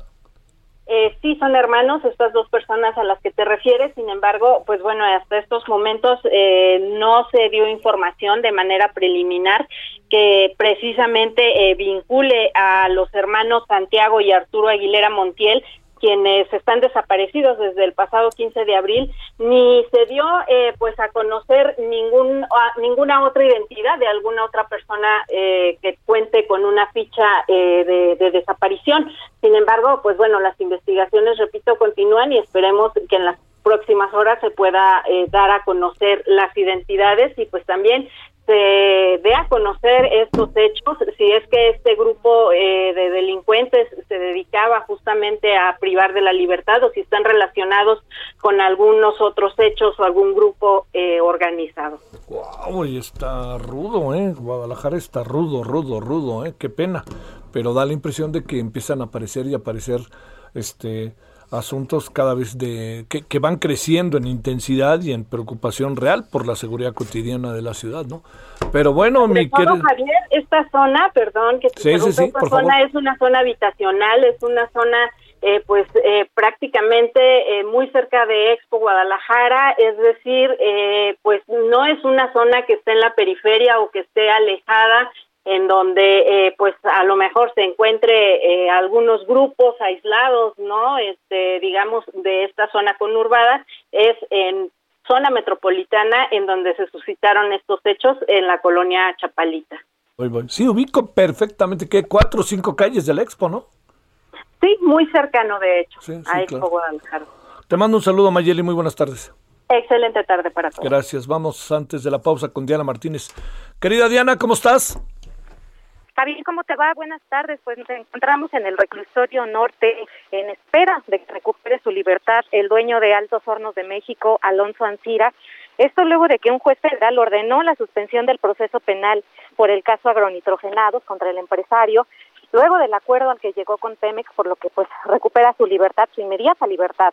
Eh, los abogados del dueño de Altos Hornos de México informaron al salir de la audiencia en el Centro de Justicia Penal Federal del Reclusorio Norte que en breve abandonará el centro penitenciario, pues se acordó ya el pago de 216 millones 664 mil dólares. Este pago se realizará en dos años, siete meses aproximadamente, y el primer pago se realizará en noviembre, eh, luego del debate del acuerdo reparatorio. El juez Artemio Zúñiga autorizó dejarlo en libertad Eh, nos comenta Mauricio Flores, abogado de uno de los abogados de, de Ansira, que una vez que se cubre el monto total, el juez podrá declarar extinta la, eh, la acción penal por lavado de dinero en contra del empresario. Actualmente, pues solamente estamos hablando de, de una suspensión del proceso penal. Detalló que ofrecieron alrededor de 50 propiedades en garantía y pues también comentó que durante el debate la unidad de inteligencia financiera se opuso en un principio eh, a este acuerdo reparatorio bajo el argumento de que el monto a pagar podía ser mayor y bueno dijo que, que ya se inició el desbloqueo de las cuentas bancarias Javier O sea, quiere decir que sí, efectivamente, Diana en cualquier momento podría salir. Sí, estamos justo esperando en el área de aduana. Eh, se ha visto movimiento, ingresó una, una camioneta, alguien, eh, algún chofer eh, bajó un, lo que aparenta ser un, un traje, este, no sabemos si es para, para Alcira, eh, pero estamos aquí en espera de, de que recupere su libertad. Te mando saludos, Diana. Buenas tardes. Buenas tardes. Pausa.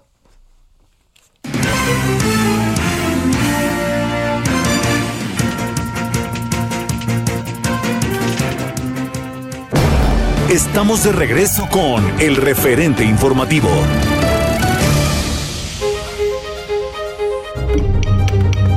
Ruta 2021, la ruta hacia las elecciones presenta.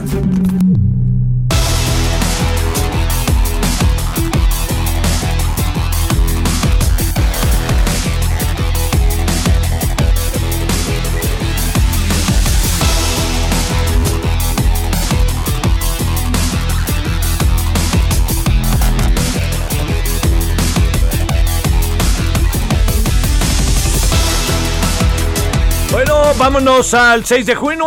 Todavía falta, ¿no? Pero vámonos con rumbo al 6 de junio, las elecciones 2021. Vámonos contigo, querido Pablo Cruz. ¿Qué hay de nuevo? ¿Qué tal, Javier? ¿Cómo estás? Buena tarde. Te comento que el pasado fin de semana, al reunirse con vecinos de Maquixco, en el municipio de Teotihuacán, Alejandro Fernández Campillo, candidato del Partido Revolucion- Revolucionario Institucional a la Diputación por el Distrito 5 del Estado de México, expresó que la gente está muy decepcionada de Morena porque prometió mucho y no ha cumplido nada. Dijo que es urgente detener la destrucción del país, ya que en menos de tres años Morena ha provocado desempleo, violencia, división entre los mexicanos y una crisis económica de la que se ve muy lejos la salida. Aseguró que hoy en día hay escuelas, hospitales, carreteras y electrificación gracias a un partido que sabe gobernar y ese es el PRI. Fernández Campillo alertó también que además de la crisis de inseguridad y económica, Morena comenzó la destrucción de instituciones, así como de organismos autónomos, que tomó al país décadas en construir y bajo una supuesta austeridad, desmanteló programas sustanciales y solo le interesa mantener sus programas clientelares. Finalmente, el candidato a diputado federal expuso que el revolución institucional puede frenar la destrucción promovida por Morena y devolver la paz, la tranquilidad a los y los mexicanos tanto en su seguridad como en sus bolsillos. Estimado Javier, esa es la información. Sale, muchas gracias y muy buenas tardes, Pablo. Gracias, igualmente. Gracias. Bueno, 17.32 en la hora del centro. Fabiola Cancino, ¿qué cuentas de nuevo, Fabiola? Adelante. Javier, qué gusto saludarte a ti y a, y a tu audiencia.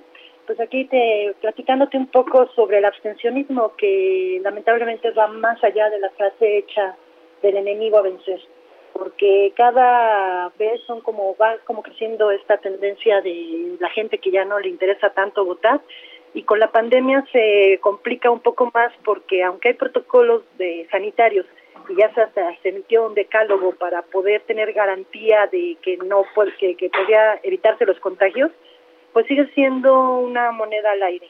Eh, te quiero comentar que de entrada hay una iniciativa global que se llama Encuesta Mundial de Valores. En esta participan varios este, países y se dedican a hacer este, diversas encuestas sobre los intereses de la ciudadanía, la familia, el trabajo, los amigos, la religión, la política. Y en este último rubro te quiero comentar que México es de los más bajos.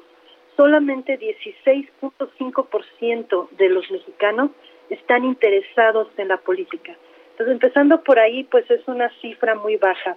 Luego, si se analizan las, las cifras, las estadísticas del Instituto Nacional Electoral sobre la participación ciudadana, se puede ver que tampoco es tan amplia. Hubo unos, unos efectos muy interesantes en el 94, que fue cuando asesinaron a Colosio y que fue la elección donde ganó Ernesto Cedillo, que ha sido la más alta en participación con 75.9% de los electores. A partir de ahí este, llegó ya el, pues el 2018, que fue cuando ganó el actual presidente Andrés Manuel López Obrador, con un 63.2% de participación. Sin embargo, en términos de abstencionismo, en 2003 ha sido el más alto, con 58.7% de electores que decidieron no acudir a las urnas. Algunos expertos como Marco Antonio Baños, que él también fue consejero electoral, explica que hay como 20 puntos de diferencia entre las elecciones eh, eh, constitucionales, que es cuando se vota al presidente, y las intermedias, como se le conoce cuando no se, no se elige a esta figura, sino que son más bien este, como las que estamos viviendo este año, que hay gobernadores, hay diputados federales, hay alcaldes, entre, otras, entre otros cargos de representación. Y él no ve riesgo de por el escenario pandémico, al contrario, él cree que si se están esclarecidos los, los protocolos, la gente no tiene ningún motivo para no ir. Lo mismo ocurre con una iniciativa que se llama Voto Informado, en la que están participando la UNAM, el CIDE y el Colmex.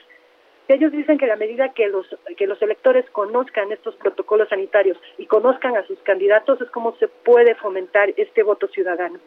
Y pues prácticamente lo que ambos están eh, conscientes es que es el desencanto generalizado por los políticos y que no se sienten representados ya que llegan a un cargo de elección popular, lo que desincentiva a la gente a acudir a las urnas. Sale, muchas gracias Fabiola, muy buenas tardes. Igualmente, hasta luego, bonita tarde a todos. Gracias, 17.35 en hora del centro. Ruta 2021, la ruta hacia las elecciones presentó. Solórzano, el referente informativo.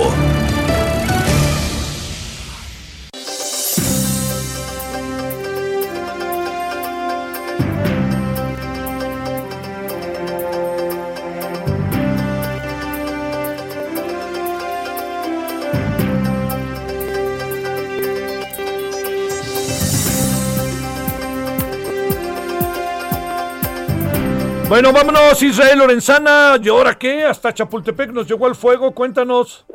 Javier, muchísimas gracias. Efectivamente, ahora llegó estos incendios de pastizales a la tercera sección del bosque de Chapultepec. Para poner en contexto a nuestros amigos del auditorio, es a un costado de la Avenida de los Constituyentes, está la calle 10, exactamente allí es donde están trabajando los tragahumos, Javier. Fíjate que comenzó en una zona de aproximadamente 50 metros, pero a consecuencia de las rachas de viento que están soplando muy fuerte por aquí, pues ya se ha estado extinguiendo. Por suerte no hay personas lesionadas. Tenemos aquí tres motobombas del heroico cuerpo de bomberos, aproximadamente 20 de personal, los cuales están tratando de extinguirlo. Ya para este momento ya comenzamos a ver mucho humo blanco, las llamas estaban fuertísimas, Javier, tuvimos que retirarnos con nuestra motocicleta porque por el viento se estaba extinguiendo, han llegado también algunas pipas de la alcaldía a apoyar a los bomberos, continúan lanzando chorros de agua con pues sus equipos autónomos. Y hay que decirlo, la circulación hace unos minutos estaba cerrada con dirección hacia la zona del periférico, ya ha sido reabierta por elementos policíacos, no hay personas lesionadas, continúan trabajando, aparentemente ya lo tienen controlado y esperemos que sea cuestión de minutos para que quede extinguido totalmente este incendio que se registra aquí exactamente en la tercera sección del bosque de Chapultepec. Javier Solórzano, es la información que te tengo. Israel Lorenzana, te pregunto, ¿es una zona cercana a viviendas o no? No, Javier, fíjate que no. Lo más cercano que puede haber a la civilización, pues es la Avenida de los Constituyentes. Esta es la zona alta que está muy cerca de donde está el casino de los militares. No sé si ubiques a Avenida Observatorio un poco adelante, Javier, del lado del lado izquierdo, del lado derecho, perdón, ahí se ubica esta zona alta que son como barrancas aquí a un costado de Chapultepec. Sí, sí, sí. Oye, ¿y alguna idea de cómo pudo haberse echado a andar el asunto? ¿Qué pudo haberlo causado? Fíjate que les preguntábamos precisamente al responsable de bomberos si tenían idea más o menos de cómo había iniciado este incendio, si había sido provocado, qué había pasado.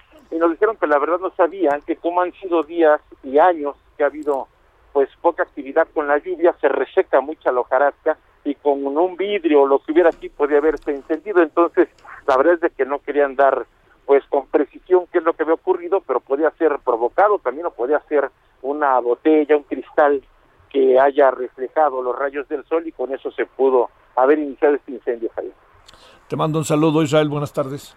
Muchas gracias, seguimos al pendiente. Buenas tardes. A ver, ¿qué pasó en el regreso a clase presencial allá en Campeche? Vámonos con Daniel Turriza. Querido Daniel, cuéntanos cómo estuvo esto. Hola, ¿qué tal Javier? Solórzano, muy buenas tardes a todo el auditorio, por supuesto, muy buenas tardes también a ti. Pues bien, déjame decirte, Javier, que aquí en la comunidad maya de Montebello del municipio de Selchacán, el regreso a clases presenciales fue bastante puntual, como relojito diría, y en punto de las ocho horas llegaron los primeros niños y uno de ellos fue al que denominamos Kevin, el héroe Kevin ataviado del hombre araña con careta, con sus cubrebocas y tenis. Fue sorprendido, déjame decirte, por los micrófonos y cámaras de televisión en su escuela eh, Valentín Gómez Farías. Hay que acotar que ellos eh, pues no están acostumbrados a la parafernalia de los medios. Sus negros y redondos ojos de este pequeño se movían con mucha agilidad, al igual que de la gente que estaba en los alrededores de esta escuela maya en eh, Montebello del municipio de Selchacán. Pues bien, al igual que Kevin, déjame decirte que son casi seis mil niños campechanos que regresaron a clases presenciales este lunes en comunidades de alta y muy alta marginación después de 13 meses de encierro por la pandemia de la COVID-19. Estarán en clase hora y media para dar paso a otro grupo de cuatro niños y así sucesivamente hasta completar 12 alumnos para atender durante el día eh, pues a infantes que presentan algún tipo de rezago escolar, pues ese es el plan de la Secretaría eh, de Educación tanto federal como estatal. Y así, Campeche se convirtió en el primer estado en el país en regresar a clases presenciales en nueve de sus municipios, en un total de 137 escuelas, de las cuales 104 son primarias generales y 33 de educación indígena. Y así, Javier, con salones de clases debidamente sanitizados, padres y madres de familia, pues inician una nueva aventura escolar bajo la sombra y hay que decirlo con el horror de que la pandemia pudiera sorprenderlos, pues a decir de la gente, la mayoría de estas eh, comunidades mayas se han salvado del virus más temido en los últimos 365 días. Es el reporte que te tengo, Javier. Eh, Daniel, eh, eh, digamos, más estas comunidades, como a qué distancia se encontrarán de la capital, Campeche? Pues bien, como escuchaste, son comunidades de alta y muy alta marginación. La más cercana fue a la que acudimos aquí en Montebello, que se encuentra pues a hora y media. Por, ejemplo, en la comunidad de Emiliano Zapata del municipio de Candelaria, esta se encuentra de la capital campechana a cuatro horas aproximadamente y Candelaria, este municipio es uno, es uno de los municipios en donde se presenta el mayor rezago y el mayor número de comunidades que tienen alta y muy alta marginación, Javier. Oye, este, eh, ¿cuándo se echarán a andar en Campeche capital o en ciudades un poquito más grandes, no? Pues mira, hasta estos momentos todavía no se ha definido eh, la fecha, sin embargo, la segunda etapa será eh, eh, abarcar precisamente las cabeceras municipales. Sin embargo, hasta este momento las autoridades de educación estatal no han definido porque esta se tiene que realizar en conjunto con el gobierno federal. Recordarás que pues este fue una advertencia del presidente López Obrador que después de las vacaciones de, Semana Santa, a pesar de que la encuesta que se llevó a cabo en Campeche de que los, la mayoría de los padres de familia, si no me equivoco, 70% no estaban de acuerdo con el regreso a clases, él dijo, va porque va y por supuesto que se cumplió pues ese eh, ese vaticinio del presidente López Obrador en conjunto con el gobierno estatal. Hay que decirlo, hubo acuerdos entre ambos gobiernos, no se, no podemos hablar de una imposición entre ambos gobiernos, aunque sí podríamos hablar de una imposición eh, en el caso a la población, porque insisto, 70% decía no queremos regresar a clases. Sin embargo, en las encuestas que realizamos, Javier, entre los alumnos, entre los padres de familia, entre los propios maestros, pues todos se concordaron que también ya es necesario este regreso a clases debido precisamente al rezago que se tiene eh, educativo en estas comunidades de alta marginación como son la deserción y reprobación escolar. Ahí estuvo el subsecretario de Educación Básica, le preguntamos, pero lamentablemente nos dijo que no tenía los indicadores y precisamente este regreso a clases pues no, les iba a arrojar esos resultados y que cuando los tuviera puestos estaría informando Javier. Este, eh, así de fácil yo diría que eh, pues no hubo de otras. Así de fácil. Ya, ya, ni meter las manos. Y bueno, pues si se cree Aunque deberían de tener las cifras de, rezago, déjame decirte, pero es muy lamentable que de repente no tengan esas, esos indicadores que son tan importantes para, eh, desde luego, pues para eh, crear planes eh, y, y, construir pues estrategias para combatir estos rezagos educativos, Javier. Te mando un saludo, querido Daniel. Muy buenas tardes. Excelente tarde, mi apreciado Javier, para ti y para todo tu auditorio. Para ti, saludos allá al querido Campeche. 17:44 en la hora del centro. Solórzano, el referente informativo. Bueno, ya escuchamos la información. Ahora, ¿cómo la ve? ¿Cómo se ve desde el análisis académica? Eh, del Departamento de Educación en la Universidad Iberoamericana, Arcelia Martínez Bordón, con usted y con nosotros. Querida Arcelia, ¿cómo has estado? Muy bien, Javier, muy buenas tardes, gracias por, ¿Qué cara, la invitación. ¿Qué cara le ponemos a este regreso en donde el presidente, pues ya sabes, en el voy derecho y no me quito, va porque va? El gobierno se puso de acuerdo y los padres de familia al final dijeron, pues sí, es una locura, pero bueno, ¿cómo ves las cosas? Pues mira, es un debate eh, que pues lleva meses, ¿no? Al menos entre la academia no nos ponemos de acuerdo si es lo mejor volver a clases con toda esta incertidumbre y con toda esta falta de medidas sanitarias, eh, de presupuestos, de políticas específicas, ¿no? Eh, pero por otro lado, pues hay un hay una, una, terrible preocupación por el sentido del rezago acumulado por un año de educación a distancia en el mejor de los casos. La verdad es que muchas comunidades y muchos niños y niñas del país no se han podido conectar y entonces están fuera del sistema, ¿no? Incluso se, se estima que, que, va a haber una fuerte, todavía no tenemos, estaba escuchando la, la, nota, ¿no? No tenemos datos reales sobre el, el abandono escolar previo a la pandemia, al menos en media superior teníamos 700 mil jóvenes saliendo de educación media superior, bueno, abandonando el nivel, este, desertando por muchas razones eh, ocasionadas por rezagos y demás. Y esto es previo a la pandemia. Entonces ahora no tenemos estas cifras todavía, ¿no? Eh, pero sabemos que, que, algo muy grave está ocurriendo, ¿no? Entonces, bueno, se, se, recibe bien, porque bueno, creo que desde hace meses, eh, pues estamos viendo la necesidad de, de, hacer acciones diferenciadas. Entiendo que las comunidades eh, en las que se ha vuelto a, la presencialidad son comunidades rurales, eh, donde no hay mucha movilidad. Veo que hay algunos requisitos para volver, ¿no?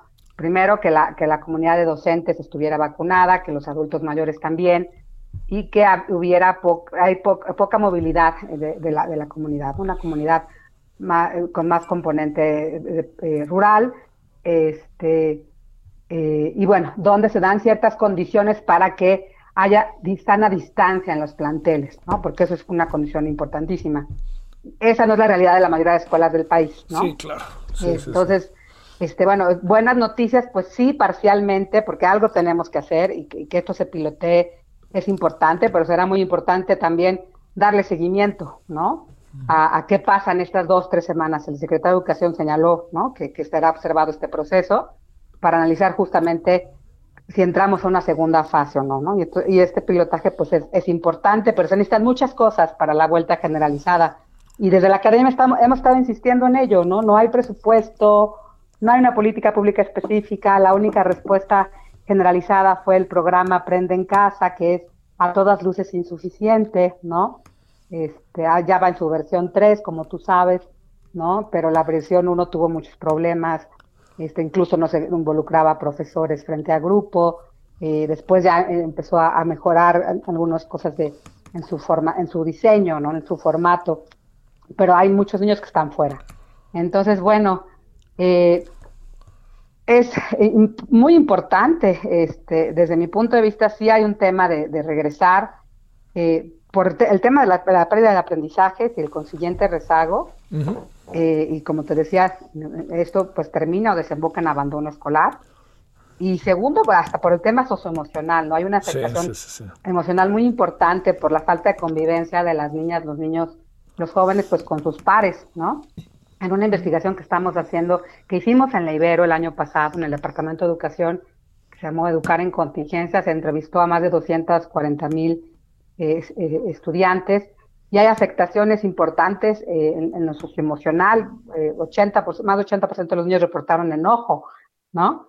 Este, evidentemente también el síndrome de, estar quemados de los profesores, ¿no? Y de las, las mamás, ¿no? Que, que, tienen que atender además eh, trabajo eh, de los niños, eh, la educación, ¿no? Son varias cosas a la vez. Entonces, sí nos surge volver, de entre algunos académicos, colegas, hay enojo incluso, porque dicen, ¿cómo es posible que están abriendo bares, restaurantes y no abren las escuelas, ¿no? Entonces tendríamos que tener un plan este, pues eso, no, no puede ser generalizado, ¿no? Tiene que ser eh, contextualizado a, las condiciones específicas de cada comunidad. Ahora, no todas las escuelas del país, insisto, comparten estas características, no todas las escuelas son multigrado. Estaba también viendo la nota en, el Heraldo, no este, de que, bueno, todas las, las escuelas a las que se volvió son, tienen esta característica de ser escuelas multigrado con poquita matrícula.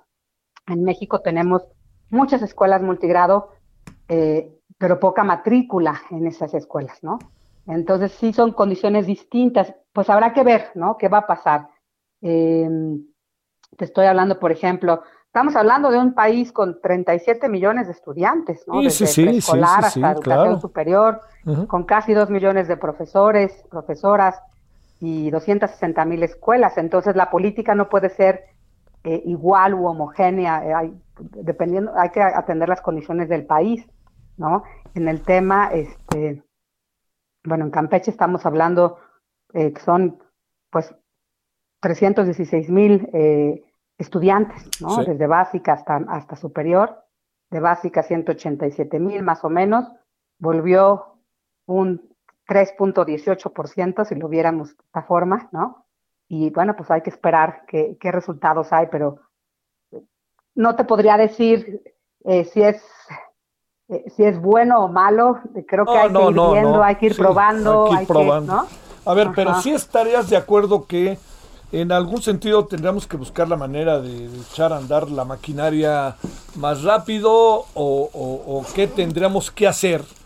Partiendo, fíjate, hoy, platicaba con un doctor que sabes que me decía que, que imaginaban esto de la tercera ola iba a ser un asunto mucho más fuerte y no, no aparece la tercera ola nomás, ¿no? Lo que es un, sin lugar a dudas, es un buen elemento positivo, pero si nos ponemos a ver es, este, pues a lo mejor estamos bajo condiciones un poquito más favorables para tomar ciertas decisiones. Lo digo un poco como escuchando y tratando de utilizar el más común de los sentidos, ¿no? Claro. Pues mira, si hay, si hay susto entre la población, ahorita que escuchaba el porcentaje de papás que no querían que se regresara, sí. Sí hay todo un tema de si esta tercera ola está la cepa sudafricana y la cepa británica, y si ahora le pega más fuerte a los niños. La verdad es que tenemos un mundo de información, yo desinformación, ¿no? Ya no sabes qué crees, ¿no? Ciertamente, y este mundo de desinformación a veces ocasionado un poco porque no hay eh, certeza con, las cifras oficiales, este, ¿no? es muy difícil hacerte un juicio más informado, hay que rascarle, ¿no? Eh, yo creo que sí es muy importante volver, insisto, no solo por el tema de aprendizajes que va a tener afectaciones a lo largo de la vida de los estudiantes, ¿no? Porque los rezagos, lo que, los temas que se dejan por vistos se vuelven lagunas con el tiempo. ¿no? Y eso hace que cuando ya estés en un nivel más avanzado eh, en, tu, en tu grado de escolarización, no necesariamente en tus aprendizajes, pues truenes, ¿no? Porque ya no estás entendiendo nada en la escuela. Entonces, y si a eso le sumas lo socioemocional, pues sí creo que es muy importante volver. entonces tendríamos que estar haciendo una planeación eh, eh, con recursos, con los maestros y maestras, con los padres de familia, este, desde la autoridad estatal, ¿no? creo que ahí no puede haber directrices nacionales, puede haber algunas directrices en términos de sana distancia, bueno, quién se va, quién va a pagar, estaba viendo en el estado, por ejemplo, Campeche se invirtieron 600 mil pesos en insumos de limpieza y protección para los planteles. Bueno, también es la preocupación de quién va a poner ese dinero, ¿no? Este, el gel, este, los cubrebocas, las, caretas, el agua, la infraestructura de las escuelas. Todo, sí, pues todo. y se nos vino una crisis espantosa que, que vino, este, además, nos sorprendió sobre cosas que ya estábamos en crisis, ¿no? Entonces le vino eh, a echar limón a la herida porque todos los rezagos que teníamos En, en, materia de inequidad educativa y desigualdad, en términos de conectividad, en términos de infraestructura, en términos de capacitación docente, en términos de uso de TICs, ¿no? Entonces la pandemia nos revela de manera muy dramática, bueno, pues las condiciones eh, terribles en las que está nuestro sistema educativo nacional. ¿no? Ahora, este, hagamos una cosa, demos de vuelta en una semanita o dos semanas otra vez, Arcelia, ¿no te importa? No, no, encantada, Javier. Muchas gracias y gracias y saludos a tu auditorio. Gracias a ti, muchas gracias, Arcelia Martínez Bordón, académica de tiempo completo del Departamento de Educación en la Universidad Iberoamericana. El regreso allá en Campeche. Bueno, también abordaremos el regreso esta noche, ahí en, en, este, en el análisis político. Bueno, ahí nos vemos al rato, ¿no? Te ahí tarde. Adiós.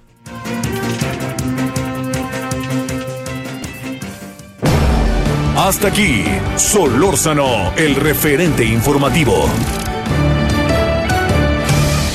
Heraldo Radio.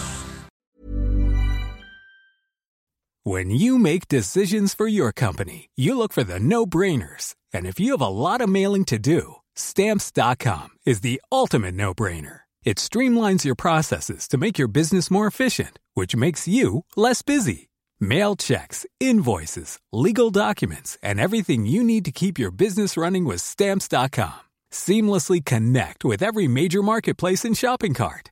Schedule package pickups and see your cheapest and fastest shipping options from different carriers with rates up to 89% off USPS and UPS rates. And with the stamps.com mobile app, you can take care of mailing and shipping wherever you are. Make the same no-brainer decision as over 1 million other businesses with stamps.com. Sign up with code program for a 4-week trial plus free postage and a free digital scale. No long-term commitments or contracts. That's stamps.com. Code program.